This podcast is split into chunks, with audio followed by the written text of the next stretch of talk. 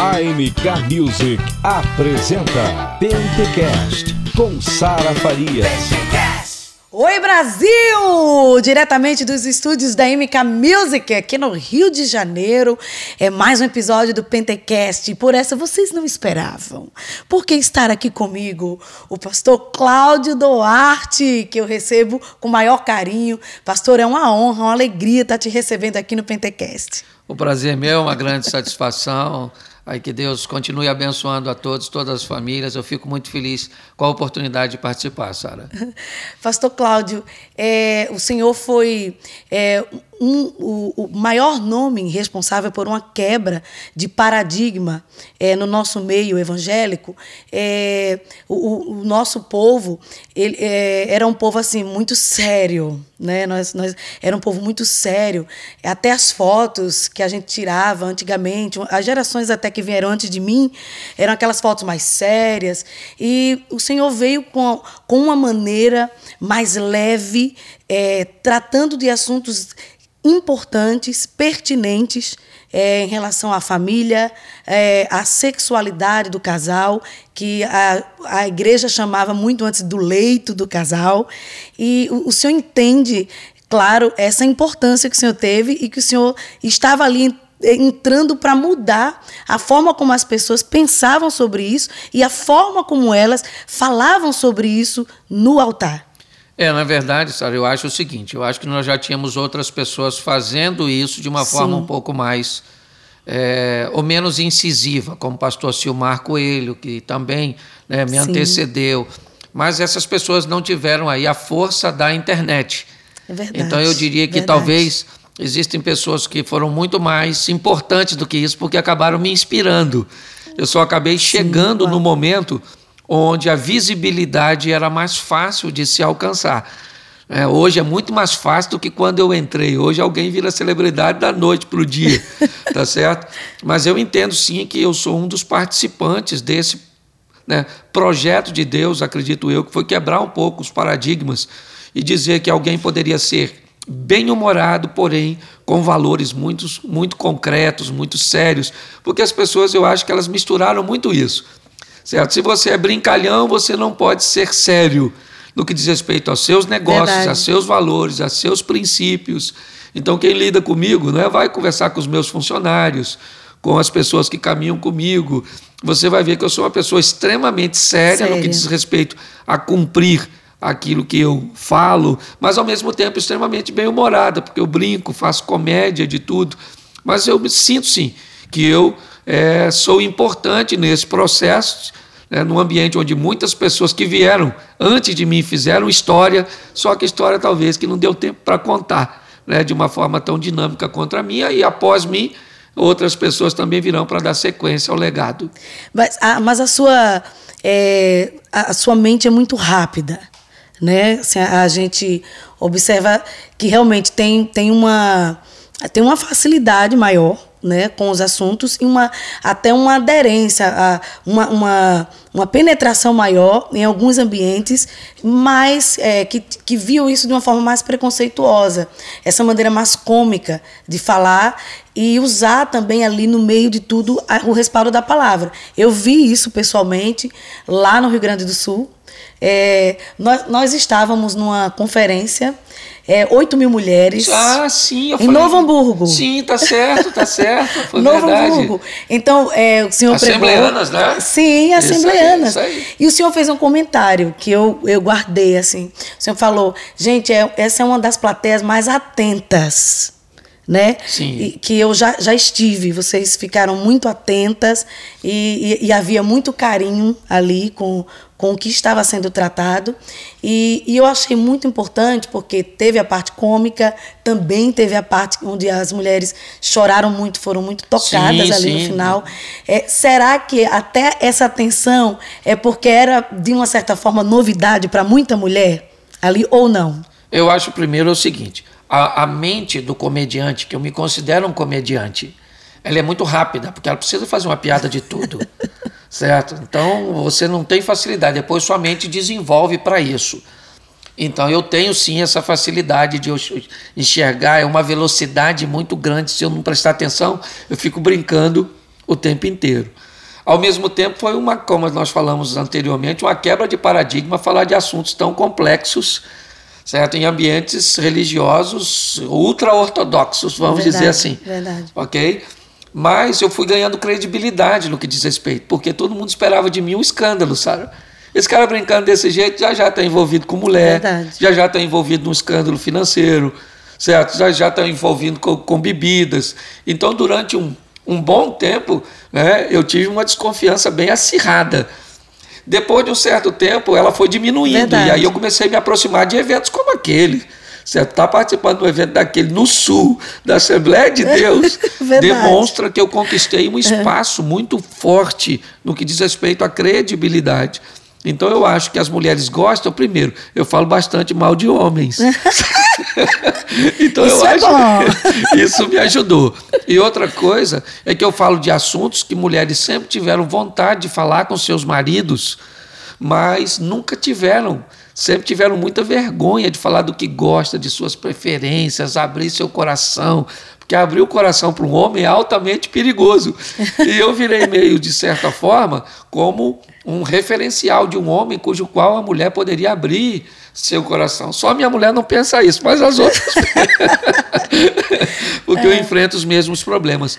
Mas sim, eu, eu vi que elas estavam muito atentas, era, era algo que para elas era uma novidade. Talvez eu tinha sido o primeiro cara liberado pelo pastor, pela estrutura da igreja, para conversar com elas naquele nível. Nossa, e foi, foi recebido em todo o tempo com muito carinho, né? Havia uma aceitação é, unânime. Né? Eu, fiquei, eu fiquei observando e o clima foi, foi muito é, propício para cura, para ter contato com, com, com áreas que são ignoradas, Sim, né? sim. áreas que são ignoradas. Ahn, eu, eu passei um processo de, de perda em 2020, eu, eu perdi uma filha em 2020 e eu tive o, o auge é, do, do- da minha fase de luto em 2021. E eu lembro que eu precisava rir. E as minhas amigas falavam, Sara, você precisa rir. E eu tenho uma amiga que ela falava assim, vou te mandar um vídeo do pastor Cláudio, né? Para você rir. Vou mandar um vídeo do pastor Cláudio. E eu comecei assistindo os, os seus vídeos, é, os, os mais engraçados, mas depois eu estava assistindo os seus cultos na sua igreja e que eu percebo que lá você é mais pastor. Sim, Eu sim, percebo lá sim. uma, uma é, a, como é que a gente pode dizer, uma, uma pegada mais assim, pastoral Sim, mesmo, sim. mentoreando, mas você fica lá mais sério. É verdade, porque o que acontece é o seguinte: se eu for brincar na igreja como eu brinco fora, eu vou ter problema, certo? Outra coisa, eu enfrento também problema com os, os turistas que vão visitar a minha igreja esperando o cara bem humorado. E chega lá, eu estou corrigindo rota, certo? Nós temos toda uma agenda a ser estabelecida na mente das pessoas, evitando a culpa, estabelecendo a, a responsabilização. Esse é o nosso projeto de igreja, certo? Agora, quando eu saio para outros lugares, não, aí eu levo as pessoas a se divertirem, porque a, a, a responsabilidade de pastorear, ela não é minha, ela é do pastor local. Então, é, você fez a leitura certa, ok? Uma coisa que você falou aí que tem me chamado muita atenção é que as pessoas têm assistido muitos meus vídeos para tratamento, durante o tratamento do câncer. Muitas pessoas que vão Uau. à quimioterapia, à radioterapia, elas colocam fone de ouvido e, e por, por incrível que pareça, apesar de nós sabermos cientificamente que o humor é né, uma das coisas que mais mata no, no que diz respeito ao câncer, não é, é, o câncer em si, mas é o estado emocional eh, das pessoas. As pessoas ficam né, muito debilitadas, já achando que vão, que vão morrer, e muitas delas têm razão, até vão morrer mesmo certo? Mas eu tenho notado que é, é, muitas me culpam até, né? Positivamente, pastor, olha, o senhor me ajudou muito, o senhor fez parte da minha cura, então é bem legal fazer parte desses momentos de dor das pessoas, difícil, de pessoas como a perda né, de um ente querido, uma inversão de valores quando se perde um, um filho. Mas eu, eu tenho visto que tem ajudado, ou seja, tem sido até Muito. também terapêutico. O grande desafio daquilo que você iniciou falando, que eu acho excelente, é que a igreja, por muito tempo, e até hoje ainda tem um pouco a dificuldade de aceitar o lado emocional, ou é físico ou espiritual. É.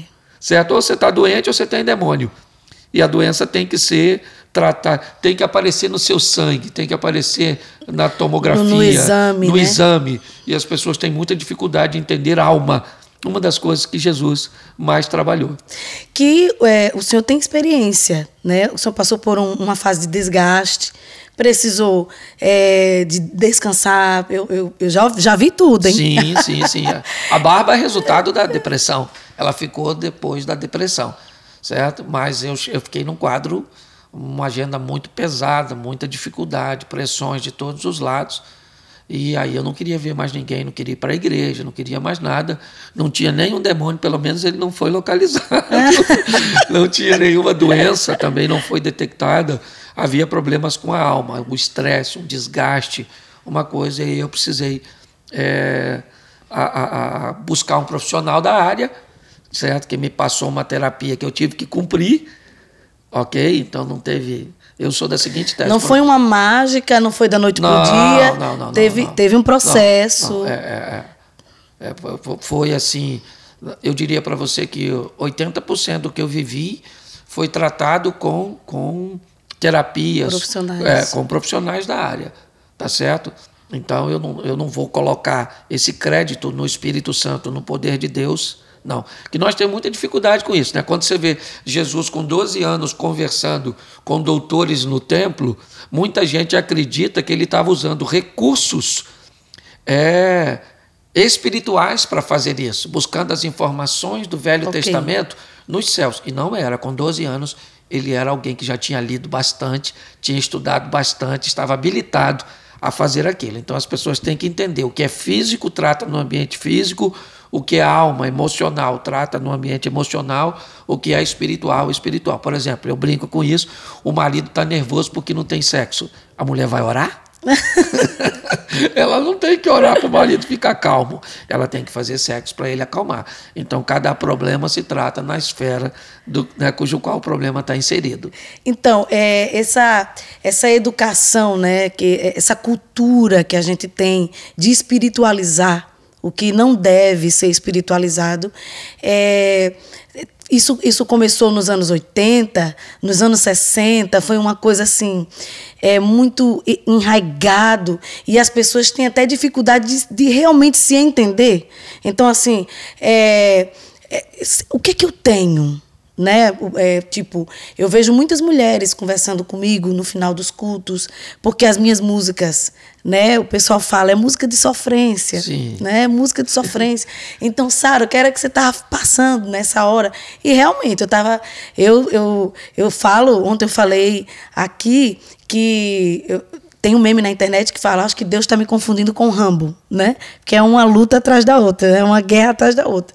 E aí as mulheres falavam, Sara, eu me identifiquei com algumas coisas das suas músicas, mas é, é muito difícil uma mulher vir para mim, é claro que agora está mais comum depois da pandemia, mas antes da pandemia era muito difícil ela chegar e falar, eu tive depressão, eu, eu tive é, ansiedade, eu tive crise de pânico, que é tudo muito parecido, é tudo muito junto. Então, é, em que momento você se percebeu que tem alguma coisa errada, né? Poxa, tem aqui alguma coisa errada e eu preciso resolver isso é, do jeito certo. É, eu acho o seguinte, Sara, eu acho, por exemplo, Davi ficou famoso porque enfrentou um gigante. Eu acho que ele deveria ser bem mais famoso porque enfrentou um leão hum. muito mais famoso, porque provavelmente o Golias não enfrentaria, certo? Mas Golias fez aparecer dentro de Davi um gigante que Davi não conhecia. Porque o gigante só aparece dentro de você, Sara, depois que um gigante do lado de fora apareceu. Então hum. são gigantes externos. Entendi. Entendeu? Que eles fazem aparecer o interno. Hum. Ok? Foi, okay. foi o, problema gigantesco que você enfrentou do lado de fora que fez surgir uma sala gigantesca do lado de dentro, certo? Então, quando nós olhamos para essa situação, nós vemos que é, eu entendi que eu estava enfrentando uma depressão porque eu precisava ajudar a gente com depressão. Entendi. Não é para ela me destruir.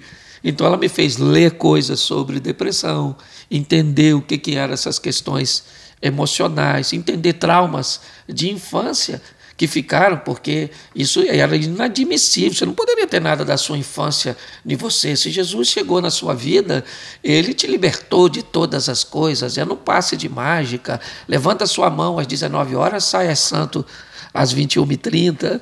Então, sempre foi muito é, é, eu, eu, insano as ofertas que eu recebi do, do Evangelho. Depois eu descobri que não funcionava desse jeito que tinha todo um, um percurso, que Jesus foi um, um, um colonizador que saiu de um lugar totalmente organizado para trazer uma organização prévia aqui, para depois me levar para esse local. Ok. Ok? Entendi. É mais ou menos. Nós não obedecemos lei de trânsito no Brasil, mas ninguém é, ultrapassa pelo, pelo acostamento na América, mesmo que ele seja um brasileiro. Ok? Todo mundo Uhum. que vai para lá cumpre Verdade. as mesmas leis que tem aqui e não cumpre aqui porque há impunidade. Tá certo? O cara que sai de lá, ele vem aqui e cumpre, sem dificuldade nenhuma. Tá aquele engarrafamento grande, certo? E ele nunca corta pelo acostamento, mesmo tendo muita gente fazendo, porque não é porque muita gente faz que se torna certo. Quando Jesus sai de um lugar totalmente organizado e vem para cá, ele segue o padrão aqui, cujo qual ele vivia lá. Então as pessoas estão pecando aqui, ele não peca, as pessoas estão fazendo aqui, ele Ok. não faz. Entende? Então eu acho que essa é a grande é, a- é- é o grande equilíbrio de todas as coisas. E aí Jesus diz: é, eu quero ensinar uma oração para vocês, não para vocês virem para o meu reino, mas para o meu reino vir para vocês. Por isso o Pai Nosso não é para que eu vá para o teu reino, é que venha Que ele venha. Que seja feita a sua vontade, como já é feita No céu. no céu, aqui, na, Aqui terra. na terra. Onde? No seu mundo. Ide por todo o mundo. Que mundo? Não é para eu ser missionário na Austrália, na África. É no meu mundo, na minha casa. Na minha Jerusalém. vizinhança. Exatamente. né? Isso aí. A minha Jerusalém ali, a minha matriz, né? O meu, Onde eu estou inserido. o, o meu laboratório é ali. Exatamente. Né? É, o senhor falou sobre traumas, né? Que os traumas vêm à tona e, e, e você, passou, você teve uma, é uma, uma história bem cheia de é, recursos que a gente só vê em Hollywood. né? Dava para virar um serial killer. Dava para virar. É, só para você entender, Sara, foi o seguinte: meu pai casou oito vezes. Me deram para cinco famílias diferentes. É, eu não tinha o comportamento que era protocolo. Então, em- às vezes eu falava palavras que não cabiam naquele lá que eu estava, mas que cabiam no anterior. E por causa dela, eu era mandado embora. Entendi. Então ia para uma tia, que ia para uma prima, que voltava para meu pai, que ia para o meu irmão, que aqui eu tinha problema com o sobrinho, tinha problema com o cunhado, tinha problema com o cunhado, entendeu? Fui vivendo nesse esquema, o abandono, a rejeição. Quando eu fui ser pastor local, pessoas chegavam e pessoas iam embora. E isso acontecia com muita frequência. Quando as pessoas iam embora, Sara, eu senti o abandono da infância. Nossa. Foi isso que entendi. me trouxe, que startou a depressão. Só que eu não sabia. Quando chegou um profissional que eu contei a minha história e que ele me perguntou se eu identificava quando isso acontecia de forma aguda, eu digo quando alguém me comunica que vai embora da igreja. Nossa. Aí eu senti a dor daquilo novamente. Quando ela me disse, é isso, o que, que você faz para fazer, para extravasar isso, Cláudio? Eu digo, eu construo. Faz 15 anos, mais ou menos, que eu construo o tempo inteiro. Casas, agora estou fazendo uma pousada, entendeu? Igreja. Por quê? Porque quando eu construo uma casa, minha mente está dizendo para mim e para todo mundo: ninguém nunca mais me manda embora de lugar nenhum. eu tenho, é meu. E é muito interessante, sabe? Porque basta eu concluir, passar a chave, que eu não tenho mais interesse de entrar. Entendi. Meu negócio é só a construção, porque a minha mensagem. Só que eu, eu fiz isso de forma positiva. De tanto construir, hoje eu construí um patrimônio, certo? Mas, mas é um grande desafio, porque nem todo mundo tem como fazer isso. É, é uma, eu observei assim, é uma, é uma dor, é um desconforto desproporcional ao que aconteceu de verdade. Por exemplo, é uma pessoa saiu da igreja, ok, é, é chato, é desconfortável, mas você notava um desconforto maior e até desproporcional àquilo. Então isso aponta para alguma coisa que aconteceu entendi. que está potencializando aquele desconforto. Sim, por- até porque tinha gente que mudava de emprego. Era um militar, que mudou para o Rio de Janeiro e foi para a igreja. Depois ele foi transferido para Brasília e ele ia embora. Ele não estava indo embora Tinha porque eu tinha um que- problema. É. Uhum. Só que realmente isso. Qual é a grande questão, Sara? Aí eu comecei a ver. A tristeza, certo? Ela tem que ter prazo para ir embora. Pelo menos naquela intensidade que ela chegou. Tão forte. Eu comecei a notar isso. Quando um- uma dor, quando um problema, quando uma tristeza, ela vai mais de 15 dias na mesma intensidade, é melhor ligar o alerta Ok. certo? Porque aí tem alguma coisa. O tempo é um funcionário de Deus para diminuir a dor, Gostei, gente. entendeu? é, porque tem que ser assim. É assim que funciona, certo? Se o tempo passou e a dor não diminuiu, tem alguma coisa ali que pode até ser espiritual, porque o diabo é um oportunista, mas não necessariamente espiritual. Como eu já ajudava os outros nessa área, eu comecei a não querer tomar banho. querer ver ninguém. Eu sou um cara que sempre gostei de relacionamento. Então eu falei, tá na hora de chamar alguém. Aí ligamos para uma amiga de outro estado, ela veio, foi para o sítio, sentou, e aí eu botei as cartas na mesa. E graças a Deus. começou, Amém. Mas eu acho que depressão é como um vício. Hum. Uma oportunidade que ela foi descoberta em você. Então, todas as vezes que você recebe um- um- uma pancada bem forte, ela tenta voltar. Então, volta e meia eu vejo ela me rondando, Entendi. tentando, certo? Tentando fazer com que o, a- o- o- Batendo ali na porta. isso, isso aí. Né? É, é, quem fala isso também é o pastor da New Hope, lá no Havaí. Sim. É, o pastor Wayne Cordeiro. É, eu, li, eu, eu li um livro dele e depois eu, foi até a Camila Barros que me indicou. E aí eu comecei a, a ler tudo que ele escrevia. E ele fala sobre isso. Né? Ele teve episódios graves de burnout. E aí ele fala, ele, ele fala que vez ou outra o burnout vem, é, fica ali exatamente essa expressão, rondando ele, né? E aí ele já já já já entende como é que ele vai fazer. E ele fala também, né, da importância do devocional dele nesse processo, né? Do devocional, que é uma, uma coisa nutridora né? E aí eu, eu lembrei, porque o senhor falou sobre isso, e daqui a pouco a gente vai entrar num assunto que é interessante, porque a gente veio com a roupa com- combinando sem combinar. Se, se combinasse, não dava certo.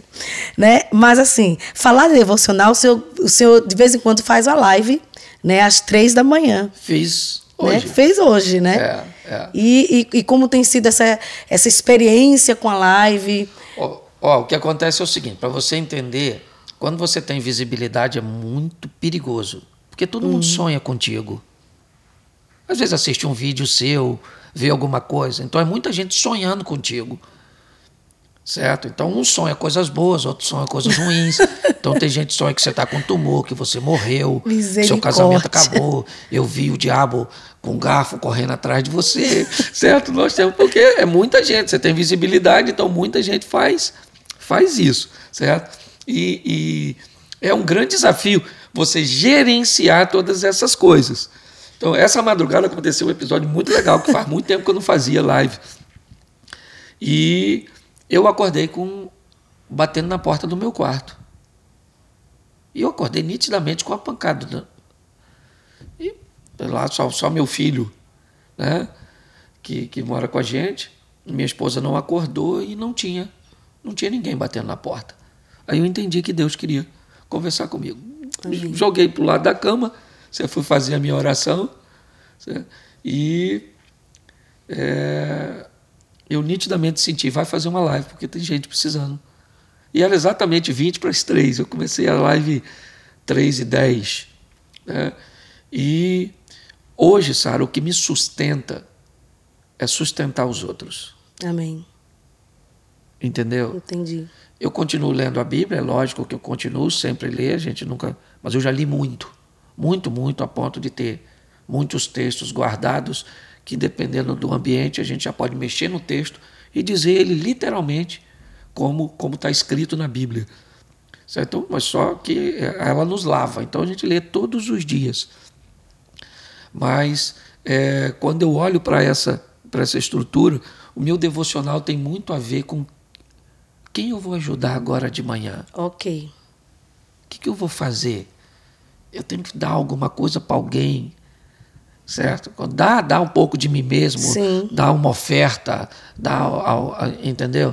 Então, a minha devocional tem muito a ver com isso, sabe? Como, como me dar, como me oferecer, como e- e eu não sou aquele da Bíblia que agora Deus vai falar comigo aqui, eu vou pegar, não. Eu tenho que ler o tempo inteiro, até porque eu sou pregador, ok? Antigamente você preparava uma mensagem, viajava o Brasil inteiro pregando É. uma mensagem. Hoje você prega uma mensagem, o Brasil inteiro vê. É. Se você repetir de novo, todo mundo pede você para cantar a Ah, mesma música. é. Mas se eu pregar a mesma mensagem. Verdade. Mas a- a- as devocionais, elas sempre são muito fortes. Há um tempo atrás, Sara, você vai entender isso. Eu ouvi uma frase de um amigo: quem não é visto não é lembrado. Eu estava querendo dar uma segurada e disse: Cláudio, vai devagar. Porque quem, quem não é visto não é lembrado. Você tem que estar em evidência, tem que estar te vendo. Eu anotei na minha Bíblia: quem não é visto não é lembrado. Assim, na capa, contra a capa. E aí eu fui para casa uns dias depois, orando, eu vi nitidamente uma voz me dizer: Você gosta de frase? Eu vou te dar uma, para colocar embaixo daquela que você colocou. Aí eu abri a Bíblia, fiquei igual um maluco, com a caneta na mão, Esperando. esperando a frase vir. E ela veio, sabe? Ela dizia assim no meu coração: Escreve embaixo dessa que você escreveu. Estava escrito: Quem não é visto não é lembrado. Está escrito: Quem não é visto não é lembrado. E a frase que eu recebi foi: Quem anda comigo é inesquecível. Nossa, o dia que você andar comigo, Amém. eu, eu faço as pessoas lembrarem de você na hora certa. Porque o que você precisa é ser lembrado na hora certa. Se o copeiro lembra de José antes da hora, ele ia trabalhar na Copa. Nossa. Como ele esqueceu de José, quem lembrou de José não foi o copeiro, foi Deus. Né? Por quê? Porque a hora era certa. Tem um problema para ser resolvido, eu tenho alguém que resolve, ok? Até porque José não recebe a- a- a- o que recebeu porque interpretou o sonho, não foi isso, ok? Ele recebe o que recebeu, é, é, é, a oportunidade que recebeu, porque resolveu o problema e não porque identificou. Porque ninguém fica rico porque identifica um problema. Ok. Você só fica rico quando você resolve o problema. Identificar é fácil, aquilo está fora do lugar, aquilo outro, aquilo. ente- Entende? Então eu acho que essa é a grande essência nossa. E, e o meu devocional é isso. Eu, hoje eu vou mudar a vida de quem? Amém, amém. Essa frase, quem não é visto não é lembrado, que todo, muita gente fala isso, às vezes traz um, um- um peso, traz muita ansiedade para aquela pessoa que já é difícil ser exposto. Né? Então, você, vocês, todo mundo quer né? A maioria das pessoas querem ser famosos, mas quando você é, vê o peso da exposição, né, que aquilo tira um pouco de você, né, da, da- é, tira um pouco da, da, sua intimidade com você mesmo.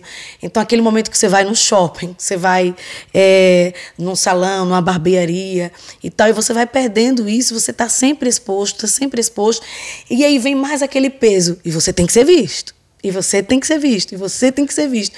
E quando Deus vem com a palavra dessa, assim, é, se você andar comigo, se você estiver no centro da minha vontade, se você estiver fazendo o que eu quero, você será inesquecível, porque eu vou fazer as pessoas certas lembrarem de você e você estará nos lugares certos. Porque Deus nos coloca Sim. né, nos lugares certos. E assim, você diz, meu Deus, como, como eu, eu vim parar aqui? Quem lembrou de mim? Sim. Isso, né? aí, Isso, isso, aí, é, libertador. É, é, é como, por exemplo, Deus dizer a Samuel: Eu preciso que você vá ungir um rei. Deus só esqueceu que esse rei não estava em casa.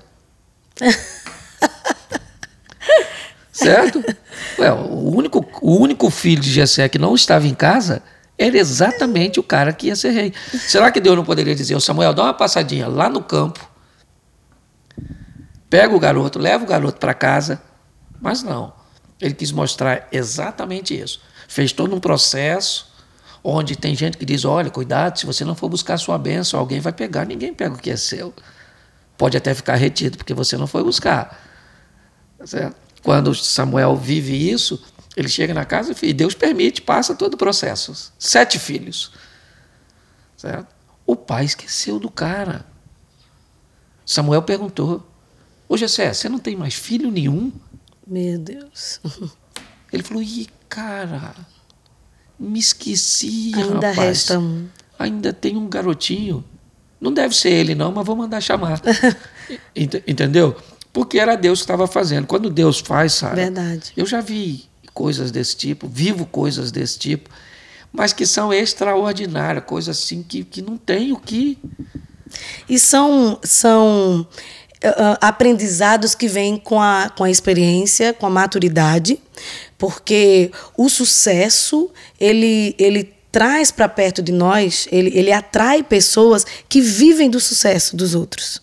E são pessoas até boas no que elas fazem, mas que elas não têm compromisso com a nossa essência. Né? Sim, sim, exatamente. É aquele peixinho, eu esqueci o nome agora, é, mas que ele acompanha o tubarão. Ele, ele não gosta do tubarão. Ele gosta do resto hum. que sobra do que o tubarão come e da proteção que ele tem com o tubarão. Mas ele não é amigo do tubarão. Se vier alguém tentar matar o tubarão, uma orca, por exemplo, ou um tubarão maior, você pode ter certeza. ele vai cair fora. Ele vai embora. Então, é, é, é, tem realmente existe essas coisas de estar exposto. Eu gosto muito da exposição desde que eu esteja sozinho. Porque eu gosto, porque eu sei que um dia vai acabar, sabe? Então eu gosto das fotos, eu gosto do glamour. Porque ele vai acabar, já já o pessoal vai passar por mim, não vai lembrar quem eu sou. Porque já aconteceu isso com gente que já foi muito maior do que eu. Entende? Agora é muito ruim se eu tiver com minha mulher.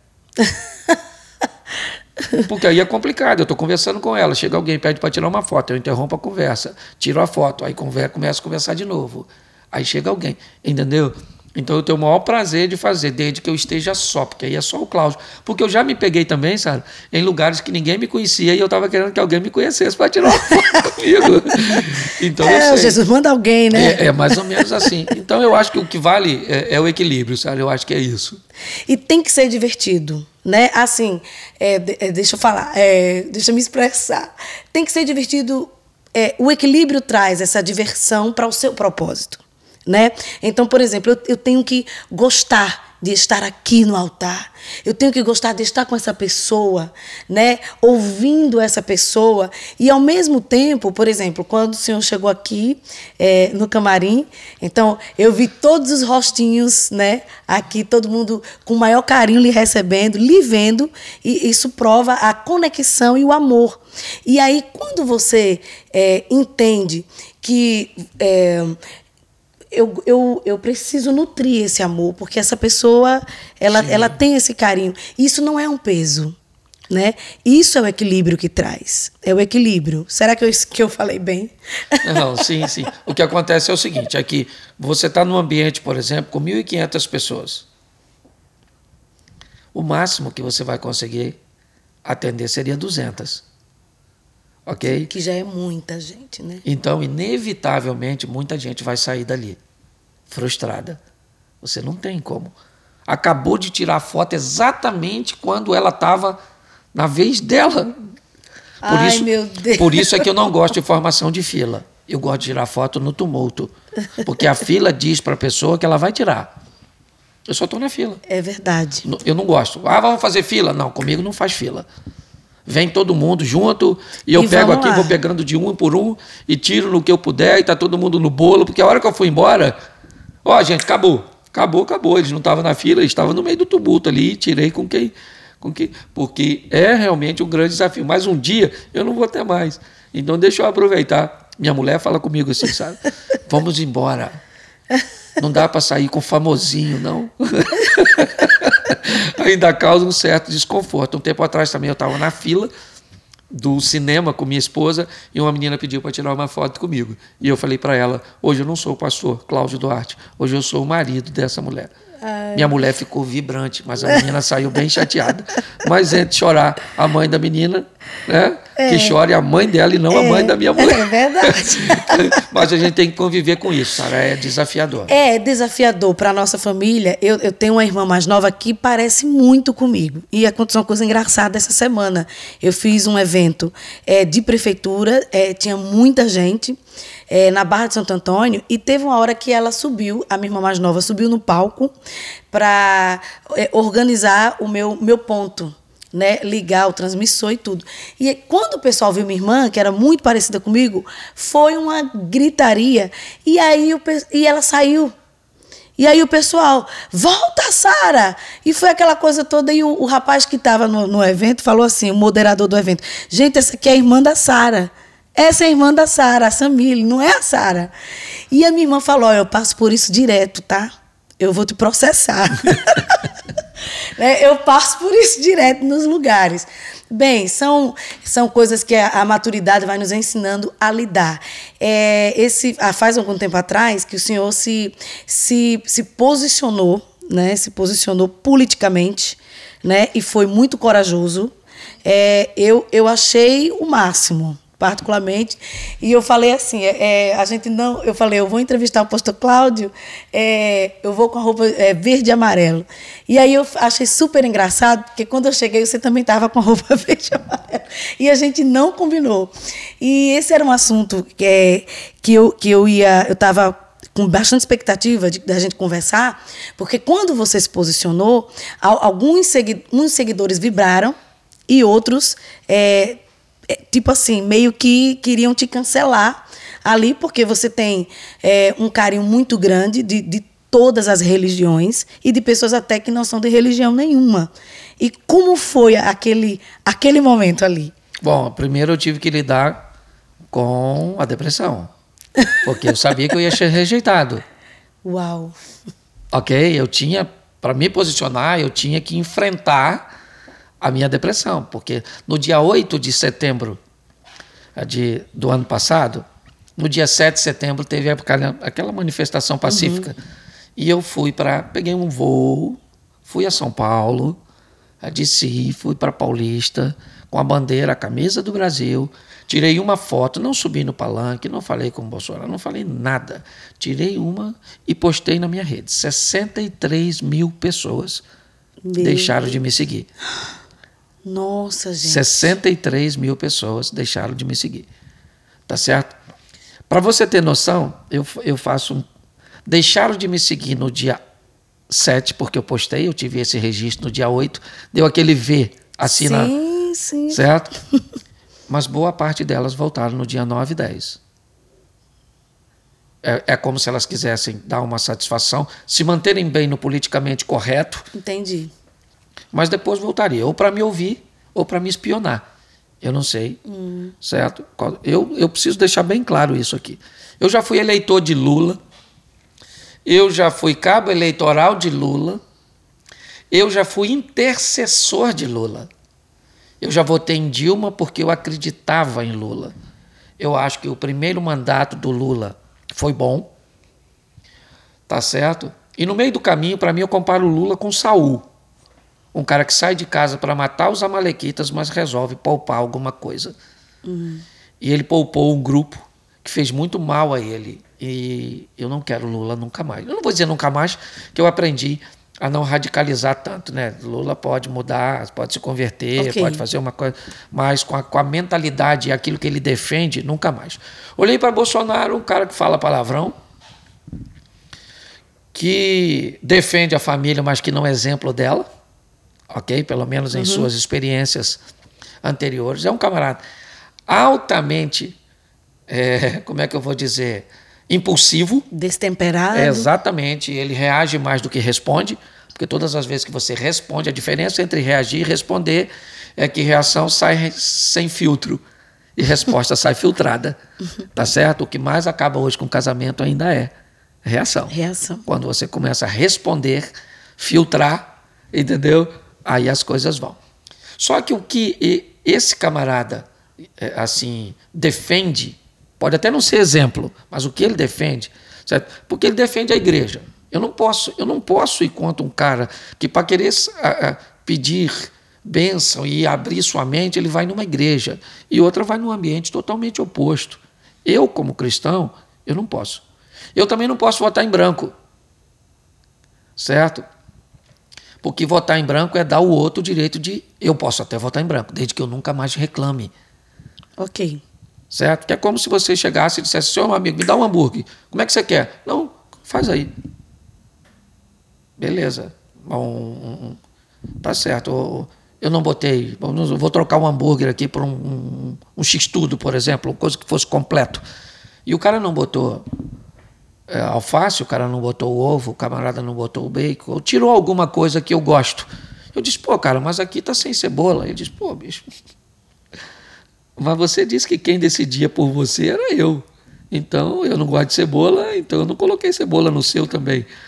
Então eu, vi, eu vejo muito esse ambiente, essa estrutura toda. Hoje nós estamos envoltos em mentiras, de um lado ou do outro, que a gente nem sabe mais. E isso me fez.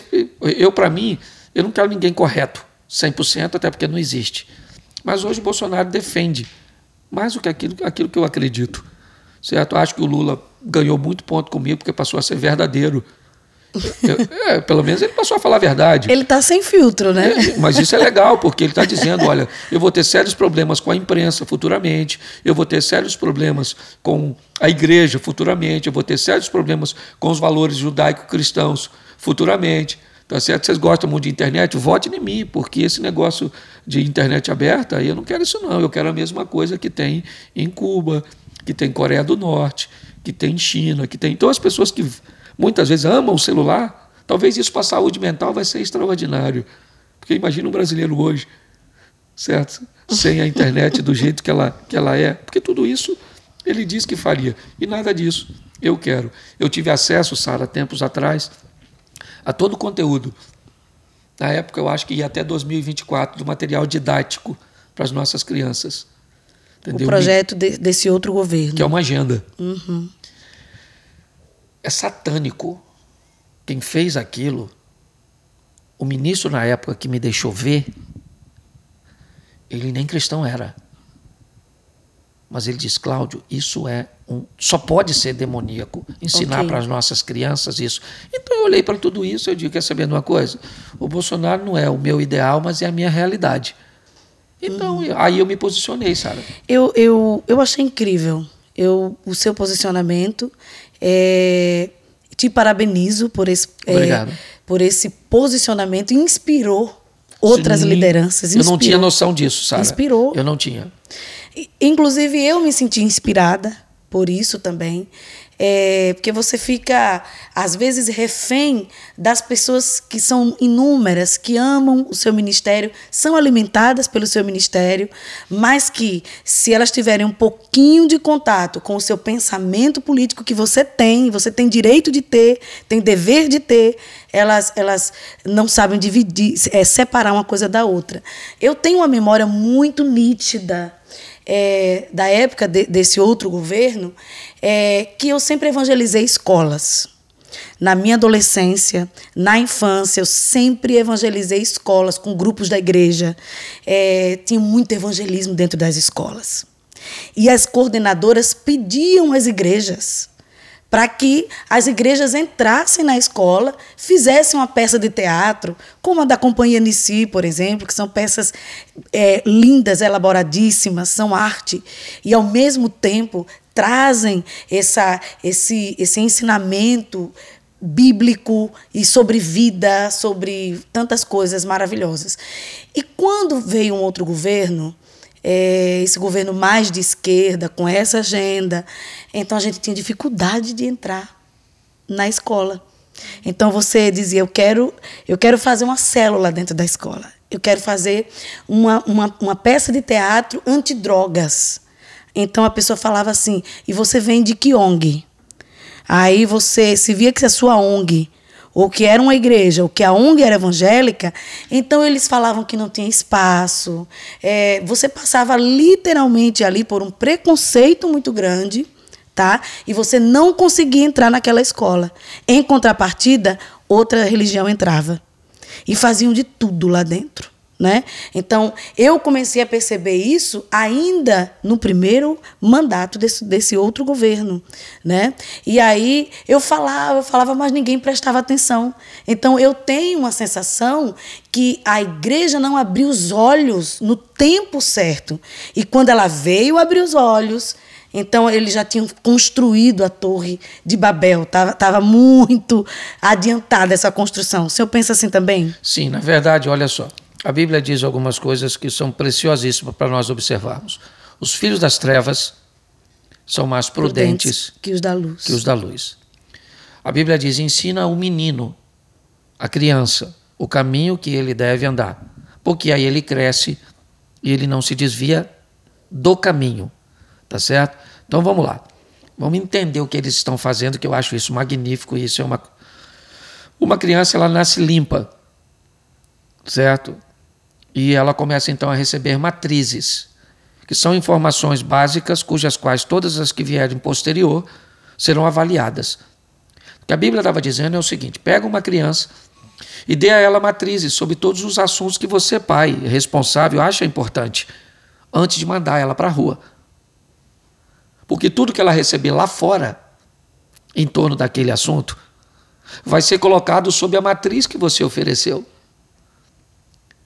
Então, se você quer que seu filho saiba sobre economia, ensina aqui. Certo? Direito do próximo. Certo? Ideologia de gênero, fé, dê tudo para eles e depois mande eles para a rua. Hum. Porque quando eles chegarem lá, tudo que eles ouvirem sobre esses assuntos, eles comparam com o que você recebeu. Ensina a criança o caminho. Dê a ela a matriz. Uhum. Uhum. Quando você manda um filho para a internet sem matriz, a internet estabelece a matriz. Ok. Quando você manda um filho para a escola, certo?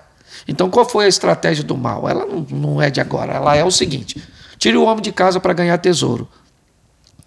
Quando ele voltar para casa, ele não precisa nem ter mais gente em casa para usufruir do tesouro que ele ganhou. Mas pelo menos ele voltou rico, não tem mais casamento, não tem mais filho, não tem mais nada. Tá certo? Uhum. Mas essa é a mentalidade. Mas pelo menos ficou alguém para proteger a criança. Então agora vamos tirar a mulher também do lar. Ok. E vamos deixar essas crianças desprotegidas. Para onde elas vão? Para o sistema de ensino. Que vão dar a elas matrizes. Então o filho volta para casa com um comportamento que não condiz com seu valor. Uhum. E aí você tenta dizer para ele, aqui não. Ele diz, não, opa, botei a sua informação em cima da matriz que eu tenho. Nossa, então eu não mudo de comportamento. Por isso que a Bíblia diz, porque ela é toda entrelaçada. Filhos são flechas na mão de um valente. Qual é a flecha? Quanto mais você puxa para perto de você, mais longe ela vai. Ok. Entendeu? Os filhos são hoje. Adorei! Olha aí, gente, a pérola. Cada vez mais longe. Então tá tudo. É um sistema montado há muito tempo, Sara. E hoje desmontar isso. Ô, Sara, olha só. A igreja. Tem que ter cuidado para falar isso, que eu ofendo muitos líderes, talvez. Mas nós temos um atrofiamento mental. Você já ouviu dizer que Ana era melhor que Penina? Nunca foi. Ana queria algo que Penina tinha, filhos. Uhum. Penina tinha algo, ou queria algo que Ana tinha, o amor de Eucana. As duas vão para o mesmo lugar, onde está o mesmo Deus. Por que, que a vida de Penina não muda e a de Ana muda? Não é porque ela é mais importante, é porque ela se posicionou de forma diferente. O Deus que fez abrir a madre de Ana é o mesmo que pode abrir o coração para amar Penina. A diferença é que Ana acessou e Penina não. E nós já ouvimos dizer que ninguém conhece o nome de um filho de, de, Penina, de Penina, mas todo mundo sabe o da Ana. Sabe o quantos de Ana? Então os irmãos de Samuel eram tudo um Zé Manel, um Zé Ruela. Entendeu? O que, que é isso? É uma mente impregnada, sabe? Uma mente fechadinha então a gente tem que dizer que o muro de Jericó tinha cinco metros. Porque Raabe morava em cima do muro, ninguém nunca morou em cima do muro. Muro sempre foi ambiente, Sara, onde o exército precisava livre para combater quem estava uhum. do lado de fora. Uhum. Como é que alguém mora em cima do muro, o soldado não passa? Por que, que tem que dizer que o muro é grosso?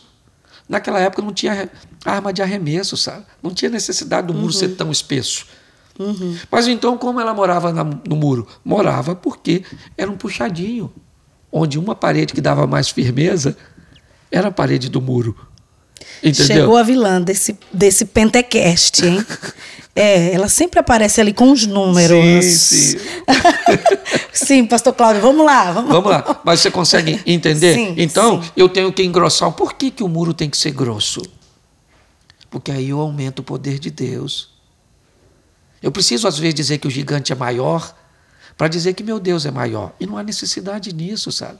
Se ele derrubou um muro de 6 metros ou um de 30 centímetros, ele é Deus do mesmo jeito. É uma firula da exegese, né? da interpretação, né? uma firula. Para okay. dizer que Deus é muito poderoso, uhum. como se eu precisasse dizer mais alguma coisa do que ele já é. Então, eu acho que quando nós libertamos a mente, aí nós libertamos o povo. Eu acho que essa é a grande luta nossa. Então, temos visto muitos pastores fazendo isso, mas ainda tem muita gente cerceando raciocínio. Sim, eu é, falando de filhos, a gente já está caminhando para o final do nosso Pentecast.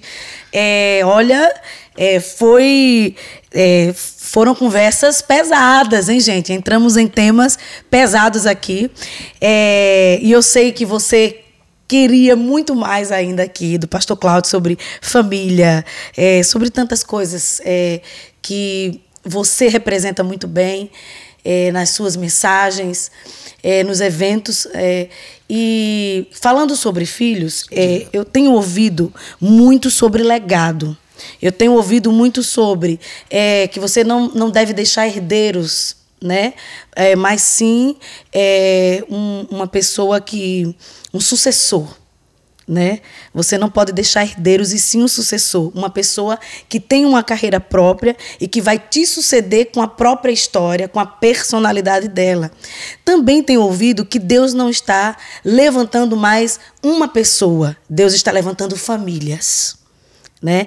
E, e eu eu eu tô começando a observar isso, assim. Eu, eu gosto de ouvir e ficar observando. Eu chego numa igreja, eu estou observando. As pessoas que estão ali, eu chego num avião, eu estou observando. Eu chego numa cidade, eu estou observando. E parece que isso está condizendo, sim, com o que eu estou observando. Deus não está levantando mais uma pessoa, Deus está levantando aquela família. Então, quando levanta aquele homem ou aquela mulher, já vem a família como respaldo. Aí você vai ver filhos ali juntos, com coração, não porque estão obrigados a estarem juntos. É, o senhor também tem essa percepção ou não? Tenho, tenho. Eu acho que isso está muito direcionado ao destino. Se você mostra a todo mundo para onde nós estamos indo, ok, isso fica bem claro. O que, que nós estamos fazendo aqui? Sem imposição. Eu acho que é aquela questão de por que, que eu vou contigo? Eu vou porque eu acredito naquilo que você acredita. Tem muito a ver com destino. O grande problema hoje, eu vejo pessoas, por exemplo, é, é, Jesus chamou Judas de amigo e chamou Pedro de inimigo. Para trás de mim, Satanás. Pedro queria livrar Jesus do sofrimento e Judas queria levar Jesus para o sofrimento. Em tese, quem seria o amigo? Pedro. E Judas, o inimigo. Jesus chama Judas de amigo, amigo, aqui vieste. Eu vim para levar você para o seu propósito. Pô, então você é meu amigo. Uhum. Ainda que o que você okay. esteja me proporcionando momentaneamente é uma dor. Certo? Eu acho que a família hoje, sim, eu olho para você falou isso, eu olho, minha mulher hoje está pregando muito bem, certo? E acho que vai muito mais longe de onde eu fui. Meu garoto mais Amém. novo também prega, entendeu? É dentista, mas faz medicina, é o, Caio, o Felipe. É o, Fi, é o Felipe. É. Felipe. É, e, mas eu acho que vai ser um pregador extraordinário. Meu garoto mais novo está engajado, minha nora está engajada. Então eu vejo minha família toda, é, é, exatamente isso que você está falando. Agora, sem imposição. Sem imposição. A gente só mostra que tem um destino para todos nós que uma hum, direção. Amém. Que eu acho que a, essa geração de agora, é, os adolescentes, essa, essa galera, essas crianças de agora, elas, elas vão amar Jesus porque elas amam Jesus. Elas vão servir a Jesus porque elas amam Jesus. É, elas, elas não gostam de mentira, elas não gostam de hipocrisia e elas querem saber por quê. Né? Por que você serve a esse Deus? Por que você ama esse Deus? Então, eu, eu observo que é uma geração que é o seguinte: se ela está ali na igreja, é porque ela está amando aquilo ali, porque ela não se sente obrigada. Tem uma. São, são crianças que elas não se sentem obrigadas. Mas eu não sou obrigada a isso. Eu não sou, que tem a ver até com a matriz, né? Sim, sim. Eu não sou obrigada a isso. É, é muito ego, muito empoderamento. Por outro lado, eu digo bem, é, são, são pessoas que, se elas servirem a Deus, elas vão servir porque elas realmente entenderam o propósito delas. Não foi alguém que, que manipulou, elas entenderam o propósito dela. É, eu acho o seguinte: eu acho que tem essa coisa do, da, do evangelho ser para todos, mas não é para todo mundo. Ou ser para todo mundo, mas não é para todos. Mas isso é o que? É o calvinismo? Não. Não, não, não, não. A minha questão é, é o posicionamento da pessoa. E a escolha da pessoa. Entendi. Certo? Você tem lá, Jardim do Éden, uma opção na hora da oferta.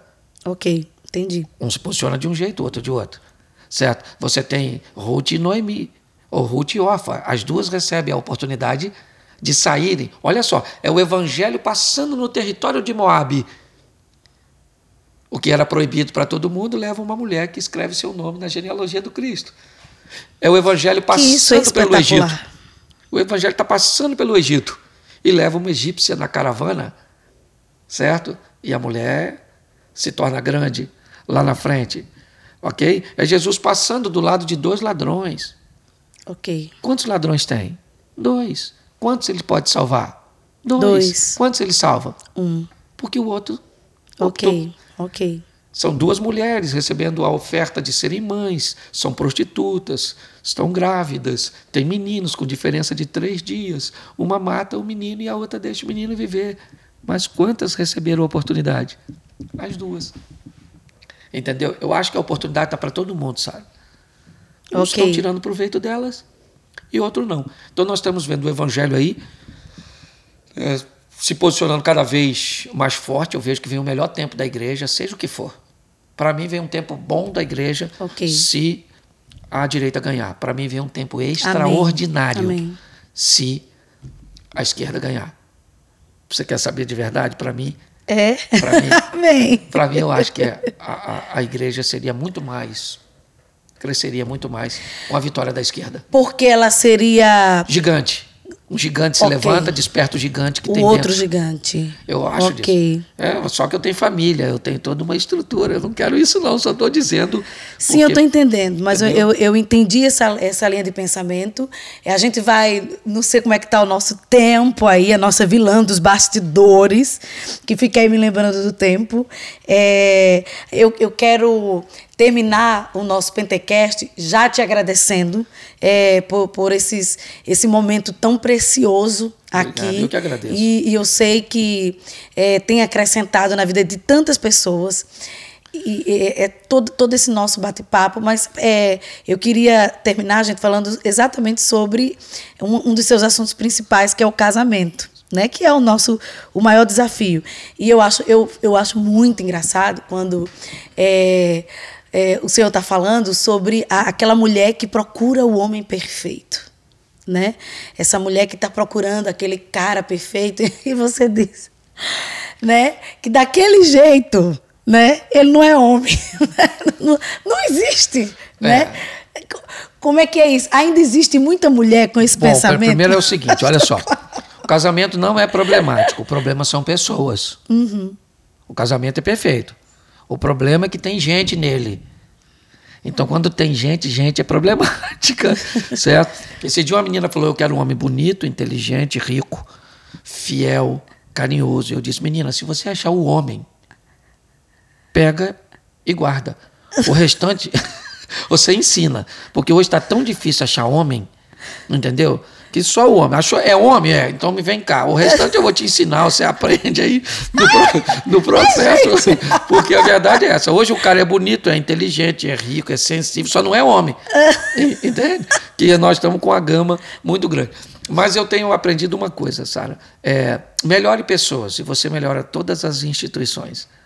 Então, casamento não tem problema, não. O problema é que tem mulher problemática, homem problemático, gente que nem sabe o que é casamento, que espera dele o que ele nunca vai oferecer, que casa para ser feliz, que casa porque acha que vai fazer sexo todo dia, entendeu? Então, as pessoas fazem um, um- são motivos muito ruins. E, e é muito difícil descasar, Sara. Se tiver filho, nunca mais descasa. Meu Deus. Porque as pessoas só estão preocupadas com casamento. Não. Troque a palavra divórcio, porque a palavra divórcio ela é muito. Não, pensa assim: descasar. Não descasa. Eu deveria, primeiro, chamar todo mundo que foi no casamento para dizer que eu estou descasando. Eu devolver, deveria devolver tudo que eu ganhei. Eu deveria ir lá falar com o pai da mulher que eu estou descasando. Então era um processo tão difícil, sabe? Até porque a maioria das pessoas que descasam vão querer casar de novo, sabe? Com alguém que ela largou era 7 e casou com 6,8. Depois de um tempo descobre que é quase a mesma coisa, sabe? Só no começo que é legal. Por isso que as frases dos poetas dizem que seja eterno enquanto, enquanto dure. dure. né? E qual é o, essa mulher que quer manter esse casamento, esse homem que quer manter esse casamento, se é, se é que ele acha interessante? É, eu falei isso aqui em outro episódio do Pentecast. Esses dias Deus ministrou meu coração assim: é, as pessoas estão sofrendo porque elas pararam de gostar do que eu gosto. Elas pararam de amar o que eu amo. E Deus ama a família, Deus ama o casamento. E quando a gente é mais novo, a gente tem várias dúvidas em relação ao casamento. Será que eu devo mesmo? Será que vai ser o melhor? Será que essa pessoa é melhor? E quando o tempo vai passando e você vai é, conseguindo com dificuldade, porque não é fácil, é, resolver os conflitos e continuar crescendo como família, e você atinge pelo menos, eu, eu já, já cheguei nos 40 né? E aí você diz assim: ainda bem que eu construí. Ainda bem que eu não desconstruí, eu construí, né? E aí você diz: graças a Deus que eu amei o que Deus ama. Eu gostei do que Deus ama, porque agora eu estou entendendo que era o melhor caminho.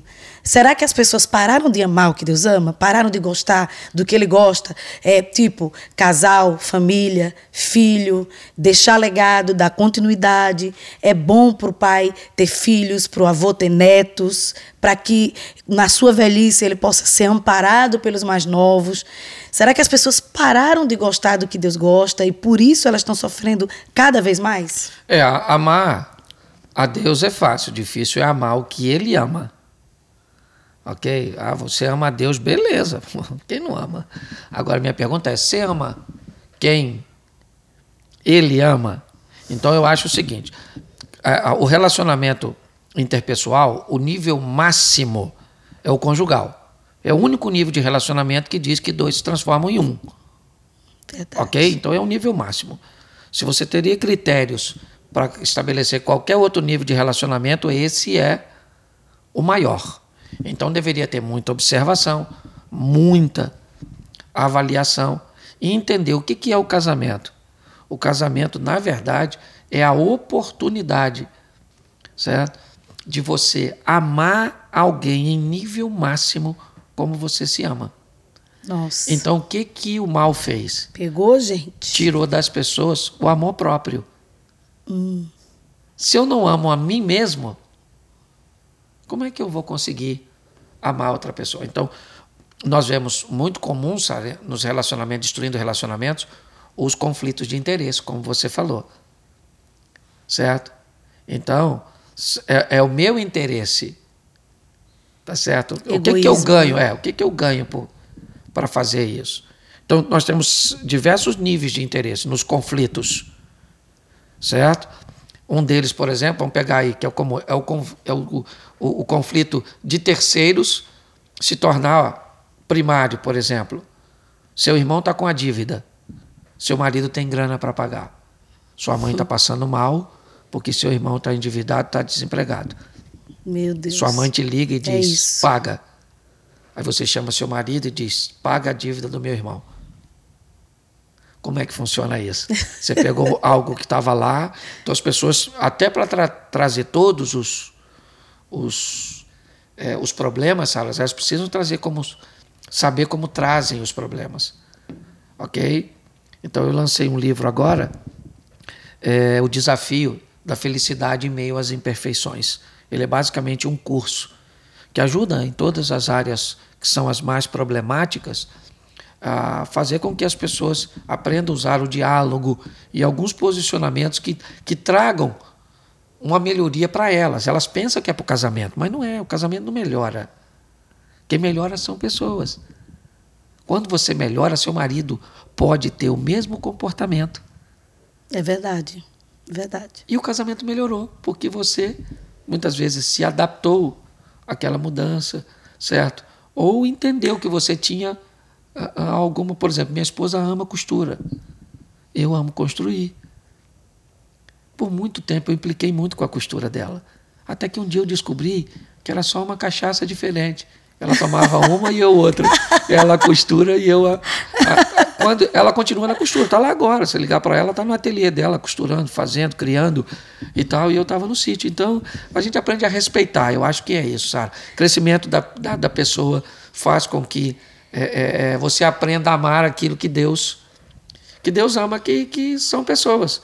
Hoje está tão ruim que pessoas estão querendo se relacionar com bicho, botando o nome de bicho, em, botando o nome de gente em bicho.